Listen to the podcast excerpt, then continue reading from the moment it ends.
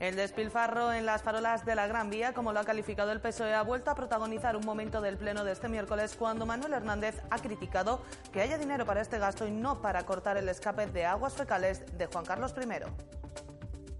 Nosotros nos resulta eh, cuanto menos muy llamativo y sorprendente que no tengan presupuesto para cambiar unas bombillas, para renovar unas farolas normales de la periferia y sin embargo se gasten 60.000 euros en cada una de las 18 farolas que van a poner aquí en la, Gran Vía.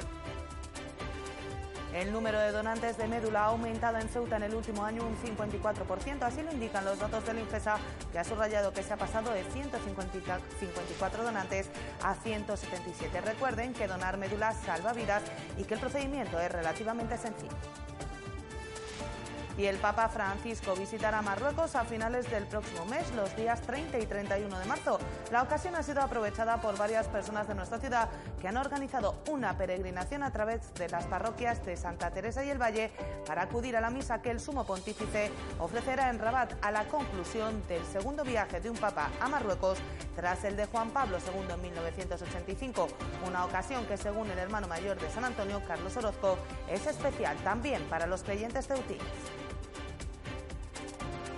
la comodidad ¿no? de, tener Rabat, tan cerquita, bueno, pues y, esta ocasión tan estupenda para, para conocer, ¿no? Y habrá quien lo haya visto ya, pero bueno, muchos de nosotros no. Y, bueno, la verdad que una ocasión para asistir a una Eucaristía que se va a celebrar allí en uno de los estadios de, Rabat y en la que va a haber muchas muchas miles de personas, entre ellos pues mucha cantidad de ceutíes. Eh, Carlos, muy buenas noches, bienvenidos a los servicios informativos de Ceuta Televisión. Estos que les hemos relatado son tan solo algunos de los asuntos que nos deja esta jornada de miércoles. El resto, como siempre, se los contamos a continuación. Comenzamos.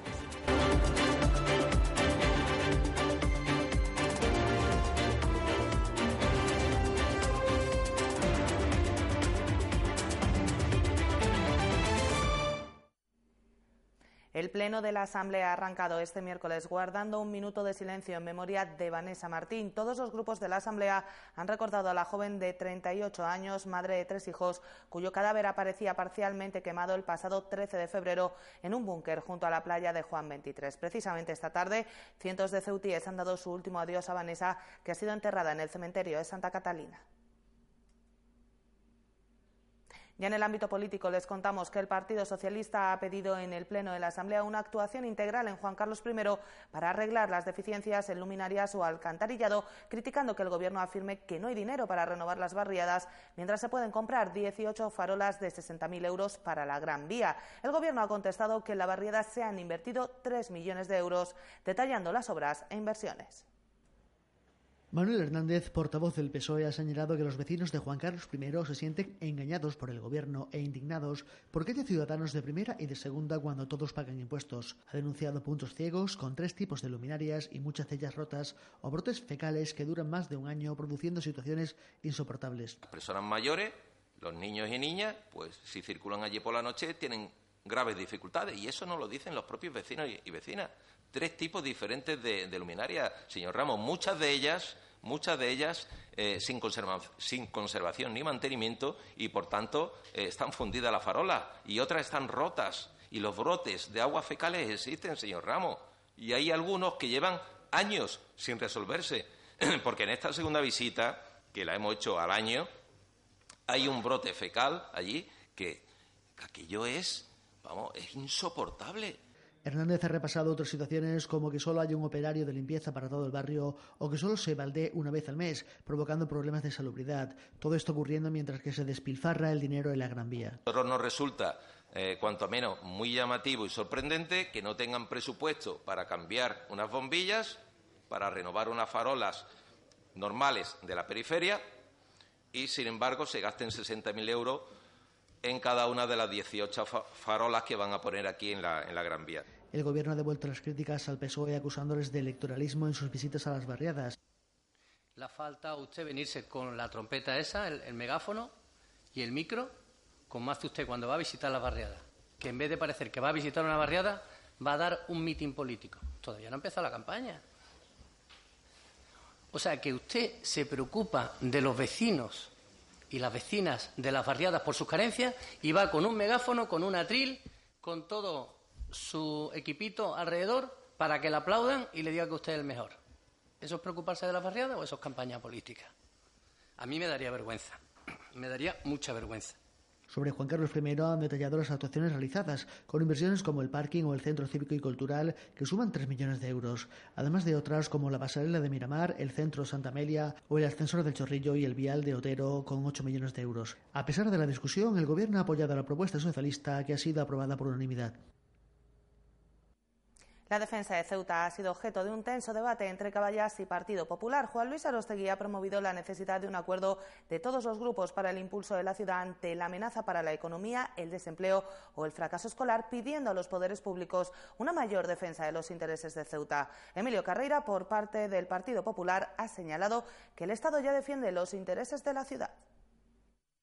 Caballos ha propuesto un plan de impulso de la ciudad ante la situación que vive Ceuta. Reclaman poner por encima de las siglas partidistas los intereses de la ciudad, marcar sus objetivos ante las amenazas claras, evitando la cobardía del Estado. Nosotros no podemos quedarnos indiferentes cuando vemos que nuestro gobierno, el que nos representa y el que tiene el mandato constitucional de defendernos, se calla como un cobarde frente a una agresión diplomática de ese nivel.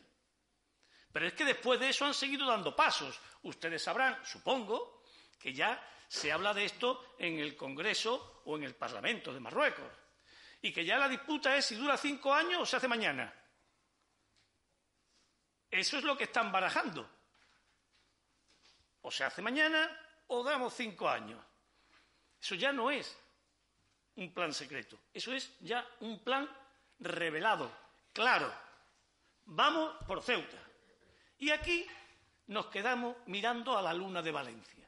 Arostegui ha propuesto un plan con tres objetivos que comienzan con la exigencia de Ceuta al gobierno de la nación para que negocie y firme un tratado de buena voluntad con el Reino de Marruecos. Esta es la realidad. Esta es la realidad que demuestra la historia. El que no lucha no consigue objetivos. Que ya está bien, ya está bien de escondernos. ¿O es que ustedes no ven lo mismo que vemos todos, que repito, antes uno lo podía adivinar, intuir o prever y ahora ya lo sabe. Claro que esta ciudad puede terminar siendo un peñón de alucema gigante. Claro que puede ser. Perfectamente. Mientras haya dinero del Estado, la ciudad se va a mover.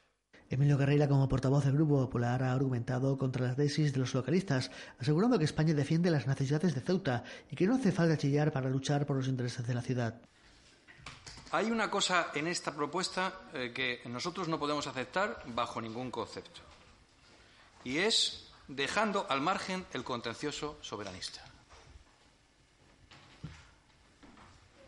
Ningún gobierno de España, por lo menos con nuestra anuencia, va a negociar nada con Marruecos que tenga que ver con Ceuta y, por ende, con Melilla, sin decir claramente desde el principio que o ese contencioso se retira y se reconoce la nacionalidad española, no solamente de los ciudadanos, sino del territorio, o aquí no hay nada de qué hablar. El gobierno ha tomado con los votos de su mayoría la propuesta de Caballas y la abstención del resto de los grupos. Y un nuevo enfrentamiento entre Caballas y MDIC se ha producido durante el debate sobre la propuesta de la coalición para pedir el apoyo de la Asamblea a la huelga feminista. La portavoz de MDIC ha manifestado su apoyo a las mujeres en la huelga, pero sin apoyar la propuesta debido, ha dicho, a la condición de imputado del diputado Mohamed Ali, momento en el que Juan Luis Arostegui se ha vuelto a la diputada de MDIC llamándola mamarracha. Evidentemente, ya lo hemos dicho en muchas ocasiones, no podemos sumarnos a esta propuesta nos sumamos, lógicamente, a todo lo que hace la plataforma por la situación en la que se encuentra el portavoz del grupo proponente. Muchas gracias. Muchas gracias, señora Ahmed. Eh, señor, señor Carreira, tiene usted. Perdón, perdón. No, perdóneme usted, señor Vivas. Fíjese, fíjese, no, no, me llama mamarracha. Yo no me voy a dar por ofendida. Eso es apostar, eso es apostar por la igualdad. Que las mujeres que no son florero para ti son mamarrachas porque no piensan como tú, porque no se someten y porque no te agachan la cabeza. Llámame lo que quieras, insúltame, llámame mamarracha, llámame lo que quieras, ya sé todas las cosas que me llamáis, pero lejos de ser un insulto es una motivación a que todas las mujeres que no nos sometemos a los hombres que quieren que pensemos como ellas, vamos a seguir dando nuestra opinión. Y precisamente el Movimiento por la Dignidad y la Ciudadanía ha elevado al Pleno una propuesta por lanzaderas de empleo como método para continuar la lucha contra el desempleo, una iniciativa que la Asamblea ha aprobado por unanimidad. También ha denunciado en el Pleno la situación de personas que no pueden poner a su nombre los suministros básicos de luz y agua en viviendas legales, como en el caso de las viviendas de protección oficial heredadas. La portavoz del Grupo Localista ha pedido a la Asamblea que se modifique la exigencia de la cédula de habitabilidad necesaria para regularizar estas situaciones. Medicina ha presentado en el Pleno las lanzaderas de empleo, cuyo objetivo fundamental es incrementar las probabilidades de encontrar un trabajo para las personas participantes en el proyecto. Estos proyectos se despliegan a través de la intervención de un entrenador profesional que implementa unas estrategias para ampliar la empleabilidad de los desempleados. Unas iniciativas en las que las personas más jóvenes participan de una forma destacada, esto es innegable, aunque esto no significa que las lanzaderas de empleo deban ir enfocadas única y exclusivamente a un colectivo juvenil. Este tipo de iniciativas, que cuentan, como digo, con años de experiencia, con buenos resultados, con logros significativos, se basan en la participación a través de equipos de personas en situación de desempleo, que son dinámicas, que están comprometidas con la inserción laboral bajo la coordinación de un entrenador que es el que dirige todas las acciones a llevar a cabo. El encargado de responder a esta propuesta desde el banquillo popular ha sido en su estreno el nuevo consejero Alberto Gaitán, quien ha remitido a Fátima Hamed a Procesa con sus propuestas y ante las críticas de los localistas para conocer las políticas de empleo que desarrollan. Hablaremos con los técnicos de Procesa para fijar una fecha y empezar a, a poder analizarlo. En todo caso, sí quiero decirle que, por ejemplo, el periodo de enero-enero, enero 2019, enero 2020, 18 en Ceuta, el paro, variación interanual, ha bajado un 6,31% y la media nacional ha sido de un 5,49%. O sea, es un dato que, que mejora la tendencia nacional. Y en la afiliación a la seguridad social, en Ceuta ha subido un 4,44% y la media nacional es de un 2,94%.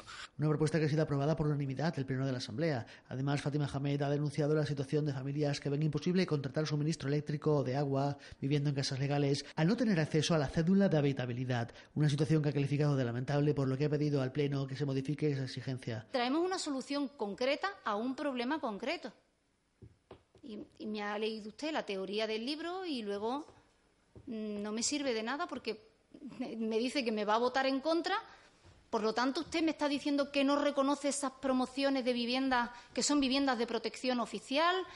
Me dice usted que va a continuar poniéndoles pegas a todas estas familias, porque soluciones, ya le digo, no hemos visto en este tema. Néstor García ha sido el responsable de responder a esta propuesta presentada por MDC, aludiendo a sentencias legales que han impedido modificar con anterioridad la ordenanza que regula el proceso, quedando sujeto al marco legal estatal. García ha precisado que la cédula de habitabilidad se tramita en un plazo de entre 10 y 15 días, razones por las que ha votado en contra. Exploraremos a través de industria y todos los que cumplan la legalidad se seguirá tramitando en el plazo medio de 10 a 15 días. Porque ya le digo, eliminar el requisito de aportación de cédula de habitabilidad ahora mismo con el procedimiento judicial no es posible. La propuesta ha sido rechazada por los 13 votos del Gobierno Popular y la abstención de PSOE y Ciudadanos. No obstante, el consejero de Fomento se ha comprometido a estudiar el método aplicado en Melilla. Y Ciudadanos ha propuesto al Pleno que la ciudad reserve plazas para militares y marineros en las oposiciones de la policía local, así como que se convoquen plazas de personal para este colectivo. Una propuesta apoyada por Caballas y MDC. El Gobierno del Partido Popular ha señalado que la reserva es una medida que ya se ha contemplado de cara a la oferta pública de 2019. Ciudadanos ha señalado el número de profesionales del Ejército y la Marina que por cumplir 45 años quedarán sin trabajo en los próximos años. Profesionales que por su entrenamiento son excelentes candidatos para la policía local. Se calcula que en Ceuta, por aplicación de esta medida, saldrán del Ejército en 2019 29 militares, 33 en el 2020, 43 en el 2021 y otros 43 en 2022 y ya en 2023 se calcula que saldrán del ejército aquí en Ceuta 70 militares. Más de 200 en cinco años. El consejero de Gobernación ha manifestado su compromiso con este colectivo, asegurando que el Gobierno ya contemplaba la reserva del 20% de las plazas para la convocatoria de policía local de 2019. Yo tengo que decirle que, como alguna otra que también han propuesto, eh, es extemporánea. Es decir, usted sabe perfectamente que este procedimiento está iniciado, yo le voy a hacer una pequeña cronología sin ser demasiado exhaustivo, en marzo de 2018 efectivamente se recibe un escrito de la subsecretaría del Ministerio de Defensa eh, solicitándonos que, solicitando que eh, este Gobierno pues contemplara la posibilidad de bueno lo que se está se está proponiendo. Y en el mismo mes de marzo de 2018, previa consulta con el presidente y con, mis compañeros del Consejo de Gobierno, eh, le contesté afirmativamente y además personalmente al subsecretario del Ministerio de Defensa diciéndole que siempre, por supuesto, respetando la legalidad y previo los trámites normales necesarios y eh, para este tipo de convenios con el Ministerio de Defensa. Sí que efectivamente mm, en mi debe tengo que, tengo que confesar que eh, en medio han pasado varios meses. Varga ha enumerado los méritos que tienen estas personas que les hacen excelentes candidatos para la incorporación a la policía local, precisando que no se trata de colocar a nadie, sino de ratificar con un compromiso primario la oportunidad que este colectivo merece para que no dependa de la voluntad de uno u otro gobierno. Estamos hablando de hombres y mujeres que han estado en Bosnia, que han estado en Kosovo, que han estado en Irak, que han estado en Afganistán, hombres y mujeres que han luchado contra la piratería en el Índico para que no nos sobresaltemos una mañana nosotros eh, escuchando la noticia de que un pesquero español ha sido, ha sido retenido. Estamos hablando de hombres y mujeres que precisamente por el modelo de ejército que tenemos han dedicado su juventud y buena parte de su madurez a la defensa, a nuestra defensa. HOE, por su parte, ha manifestado el apoyo del Gobierno a la propuesta, respondiendo a las críticas de los Naranja, que han afirmado no confiar en la voluntad del PP, señalando que fue Ciudadanos quien retiró con sus votos a la Comunidad de Madrid una medida similar. La propuesta ha sido aprobada con el apoyo de todos los grupos políticos.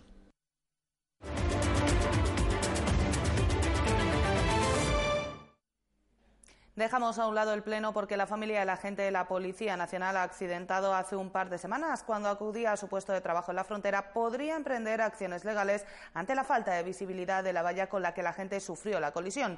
El policía evoluciona lento pero favorablemente dentro de sus heridas, aún en la unidad de cuidados intensivos del Hospital Puerta del Mar de Cádiz. La familia del agente del Cuerpo Nacional de Policía, que hace un par de semanas sufrió una colisión contra una señal de tráfico al acudir a su puesto de trabajo, estudia la posibilidad de emprender acciones legales. Según han dicho a Ceuta Televisión, fuentes cercanas a la familia, se considera que debe haber un responsable de que esa valla contra la que se produjo la colisión no estuviera bien señalizada e iluminada. Los familiares aún no han decidido cuándo emprenderán acciones legales, en el caso de que definitivamente inicien la vía judicial, pero sí tienen claro, según dichas fuentes, que les ha cambiado la vida a todos, empezando por él, y que hay que tomar medidas para evitar que vuelva a pasar algo similar. En cuanto al estado del herido, sigue en el Hospital Puerta del Mar de Cádiz. Sigue dentro de la gravedad en el clínico gaditano, aunque su evolución es algo más esperanzadora en los últimos días tras el brutal accidente que saldó con lesiones en varias costillas y en la propia médula. UNICEF ha hecho público este miércoles un informe sobre la situación de los menores extranjeros no acompañados en España, con especial atención a la situación que se vive en Andalucía, Ceuta y Melilla. Desde la entidad humanitaria se ha puesto sobre la mesa la sobresaturación y el hacinamiento que se vive en los centros de menores de las dos ciudades autónomas, advirtiendo del peligro de que soluciones de emergencia como los iglús instalados en La Esperanza se conviertan en permanentes. UNICEF ha hecho público este miércoles un informe en el que se recoge la situación de los menores extranjeros no acompañados en el conjunto de España, con especial protagonismo, como no podía ser de otra manera, a la situación por la que se atraviesan las ciudades de Ceuta y Melilla. Desde la entidad humanitaria han advertido de la sobrepoblación que se vive en estos centros de menores, que redunda directamente en las condiciones de descanso, aseo, convivencia e interacciones de esos menores con el equipo de trabajo de los centros. Entre los riesgos, desde UNICEF se destacan los problemas que pueden afectar a la salud mental de estos menores, los intentos de suicidio, las adicciones o la salida de dichos centros y la vida en la calle. Desde UNICEF se ha calificado la situación de los centros de menores de Ceuta y Melilla como dramática, señalando que el nivel de hacinamiento hace que las condiciones en que viven pueda ser clasificada como de riesgo. Esto obliga además, han explicado, a que en el mismo centro convivan menores en diferentes etapas del proceso de inserción social y de edades muy diferentes, lo que afecta a las actividades cotidianas, a la planificación del trabajo y a otros recursos disponibles. Desde la entidad se ha advertido además del riesgo de que soluciones de emergencia como los iglús instalados en el centro de la Esperanza acaben convirtiéndose en recursos estables o permanentes a pesar de no contar con los servicios y prestaciones necesarios que garanticen los derechos y su futuro a más largo plazo. Cambiamos de asunto porque el número de donantes de médula ósea se ha incrementado en la ciudad durante el último año hasta los 177. La cifra supone un incremento del 54% respecto a 2017, lo que se considera como una excelente respuesta por parte de la coordinadora de trasplantes del Hospital Universitario.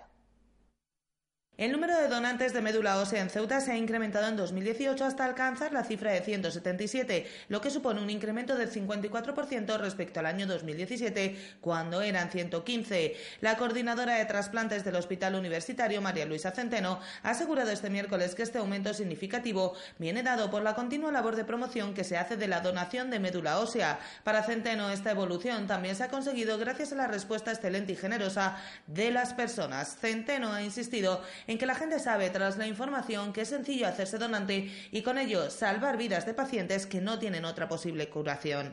Además, ha explicado que no debemos quedarnos en la cifra de 177 donaciones de médula ósea, ya que lo más importante es seguir aumentando el número de personas que se incorporan al banco de donantes. El objetivo, ha continuado, es conseguir que haya más donantes, que no tengamos listas de espera y poder evitar así las muertes de aquellos que no encuentran donante. Para hacerse donante, el Hospital Universitario dispone de un correo electrónico al que dirigirse para solventar dudas y poder acordar una cita informativa con el responsable del área para todos aquellos que quieran hacerse donantes. Ese correo es quiero donar.ae.ingesa.mssi.es.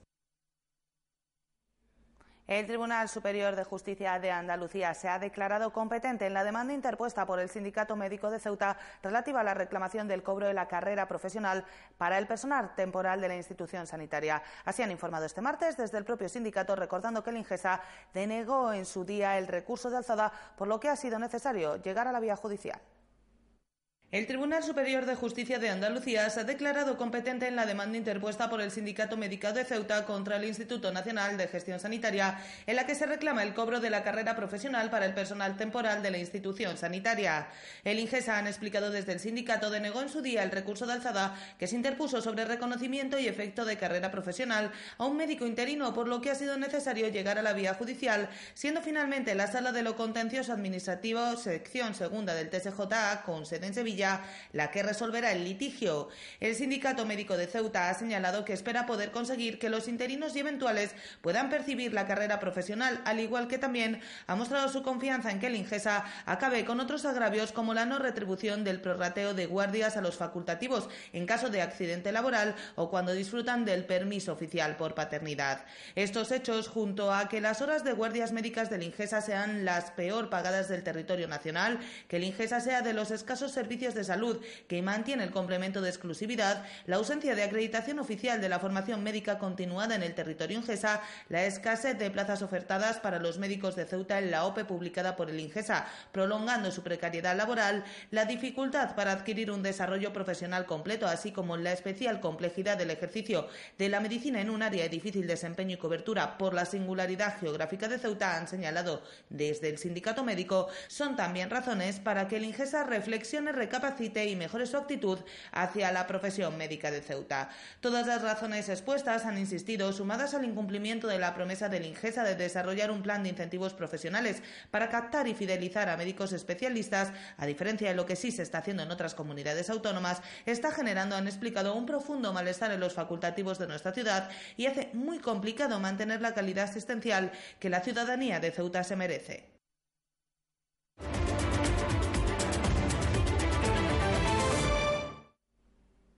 Y se lo contábamos también al principio de este informativo, el Papa Francisco realizará el próximo mes un viaje de Estado a Marruecos, segundo de un sumo pontífice al país vecino tras el realizado por Juan Pablo II en 1985. La cita, considerada histórica por algunos expertos vaticanos, no ha pasado desapercibida en Ceuta, ciudad en la que al menos 500 personas podrían viajar a Rabat.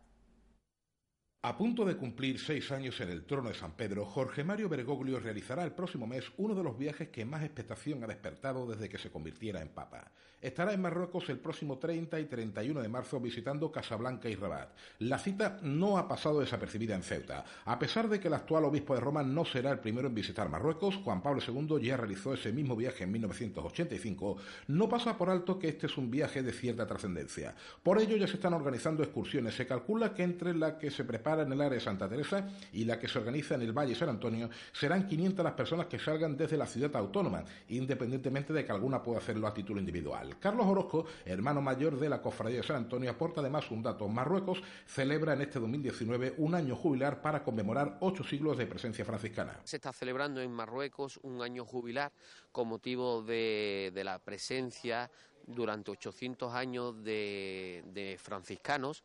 Entonces están celebrando, pues, además de, esa presencia franciscana, de alguna manera el encuentro ¿no? de, de, Francisco con el sultán que tuvo lugar en Egipto hace también 800 años, un encuentro, un, diálogo que hubo y bueno, de alguna manera pues se rememora este encuentro también ¿no? entre las dos culturas. Los peregrinos ceutíes irán únicamente a Rabat, ciudad en la que tendrá lugar la vertiente más religiosa de un papa al que Orozco define como especial. Bueno, yo creo que un, es un papa con carisma y bueno, habrá quien no le guste, habrá quien le guste, ¿no? Y bueno, nosotros por nuestra parte sí que estamos animados y, tenemos mucha ilusión en escucharlo eh, durante la Eucaristía, especialmente durante la, la, homilía, a ver qué nos, qué nos cuenta. Los feligreses de nuestra ciudad, insisto, Orozco, están tremendamente ilusionados ante la visita del Papa a Marruecos. La comodidad, ¿no?, de, de, de tener Rabat Rabat tan cerquita, bueno, pues y, esta ocasión tan estupenda para, para conocer, ¿no? Y habrá quien lo haya visto ya, pero bueno, muchos de nosotros no. Y, bueno, la verdad que una ocasión para asistir a una Eucaristía que se va a celebrar allí en uno de los estadios de Rabat y en la que va a haber muchas mucha miles de personas, entre ellos pues mucha cantidad de ceutíes. Va a ser la primera vez que muchos ceutíes puedan ver a un papa en persona. Para ello pueden dirigirse a la ermita de San Antonio, la parroquia Santa Teresa o la más antigua Ceuta, la iglesia del Valle. En la ermita del Santo Padovano, Carlos Orozco no oculta que en caso de que pueda saludar a Bergoglio, su petición será que oficie misa alguna vez en San Antonio. Está claro, me conocéis bien, me conocéis bien, eh, seguro, pero bueno, sobre todo pues saludarlo, si tenemos la, la posibilidad de, de darle la mano, pues yo creo que con eso es más que gratificante. Jadú es uno de los pocos barrios de Ceuta que aún puede presumir de tener un mercado propio, un mercado que, sin embargo, ha vivido tiempos mejores. Los comerciantes, que en algunos casos llevan trabajando décadas, confirman que las grandes superficies y el abandono de la barriada hacen mella en una instalación para la que llevan años reivindicando, entre otras cosas, aparcamiento y seguridad.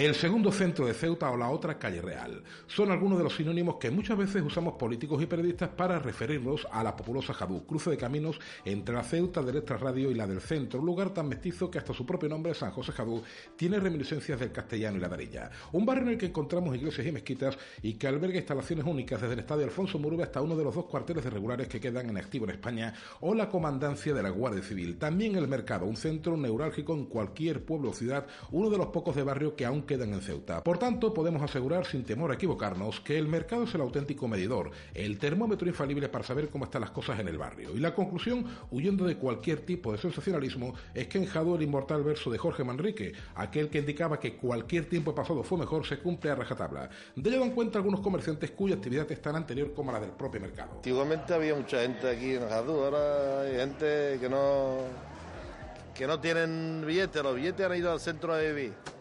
Lo que hay aquí es gente normalita y hay poco negocio.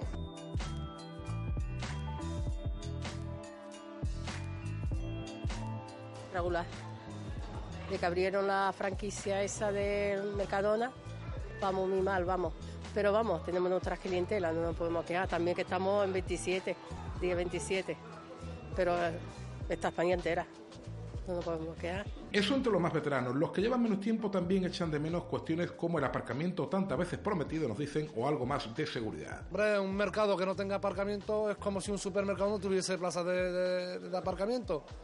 Todos, todos los supermercados que llegan aquí a Ceuta piden aparcamiento para poder abrir. Y si no, no, hay aparcamiento, ningún supermercado aquí abriría.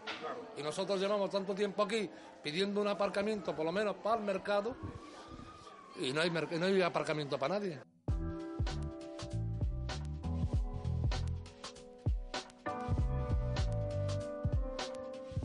Ejemplo, una vigilancia, que no vinieran tantas personas así que no son hasta para estar aquí dentro, la verdad.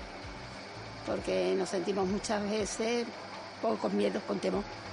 Y el epicentro de cualquier mercado, la cafetería. Carlos, que lleva más de 15 años regentando una, confiesa que las cosas van regular. Pues no lo sé, que estamos abandonados. Estamos abandonados. Iban a hacer un mercado nuevo, iban a hacer un mercado nuevo, pero por ahora nada. Nos dicen que van a hacer nuevo nuevo, pero no hacen nada, nada por el mercado. Cada vez está peor. El de Carlos es uno de los dos locales de restauración dentro del mercado. El otro abrirá la persiana dentro de poco tras varios intentos. Pasear por el pasillo derecho, el más retirado de la puerta principal, es hacerlo por una auténtica reliquia. Decenas de puestos cerrados, confirmando el sentido del verso manriqueño, evocando añoranza de tiempos no tan lejanos en los que andar más de dos metros sin tropezar con alguien era directamente imposible.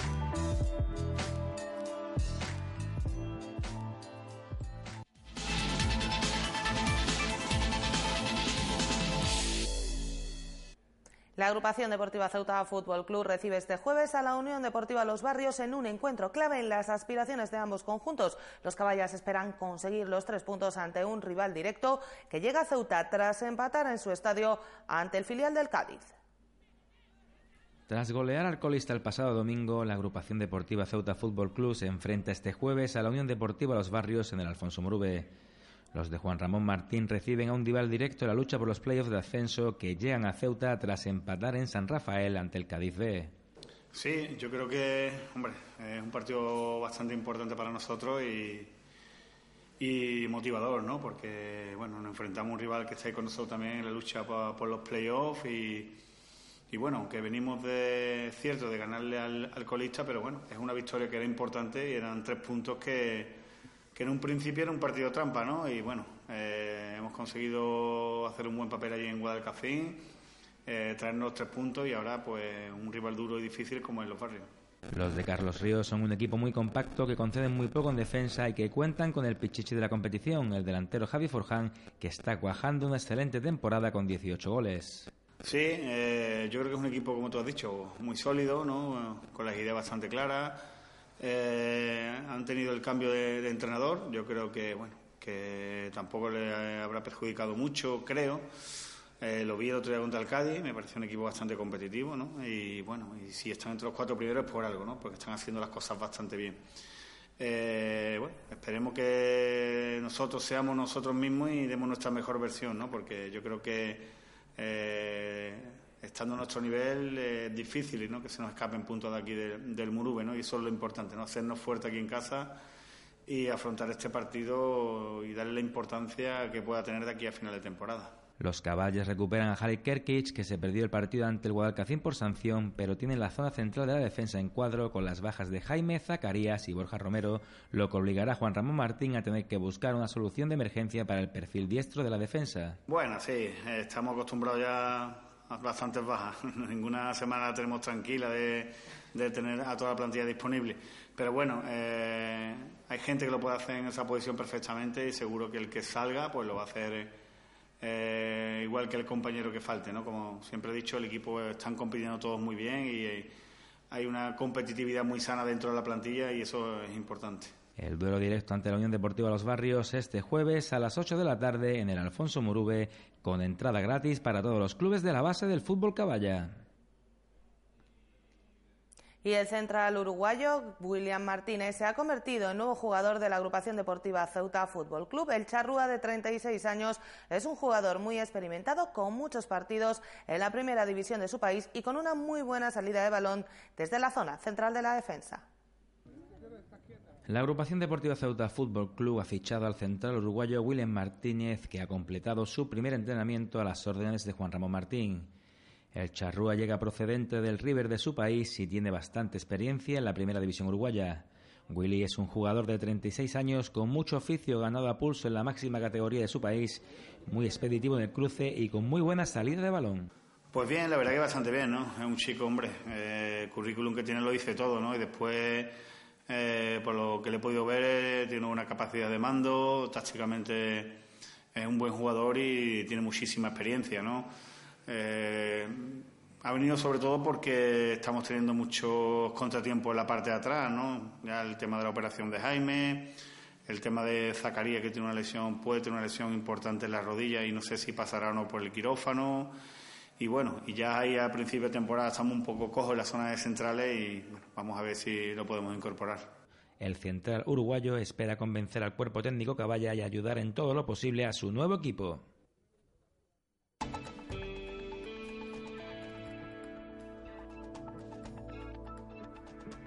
Y vamos ya con la información del tiempo para la jornada de este jueves. Cielos poco nubosos o despejados con intervalos de nubes altas. Las temperaturas mínimas bajarán un poco, se quedarán en torno a los 12 grados. Eso sí, para compensar, las máximas subirán, alcanzarán los 19. El viento soplará flojo variable en las primeras horas de la jornada, aunque se espera que vaya rolando poniente a lo largo de la tarde. Y el número premiado en el sorteo de la Cruz Roja de hoy ha sido el 274-274. Nosotros nos vamos ya, no sin antes recordarles que pueden seguir toda la actualidad de la ciudad en nuestros perfiles, en las redes sociales, Facebook y Twitter, en nuestros podcasts y, como no, aquí en www.ceutatv.com. Hasta mañana. Adiós.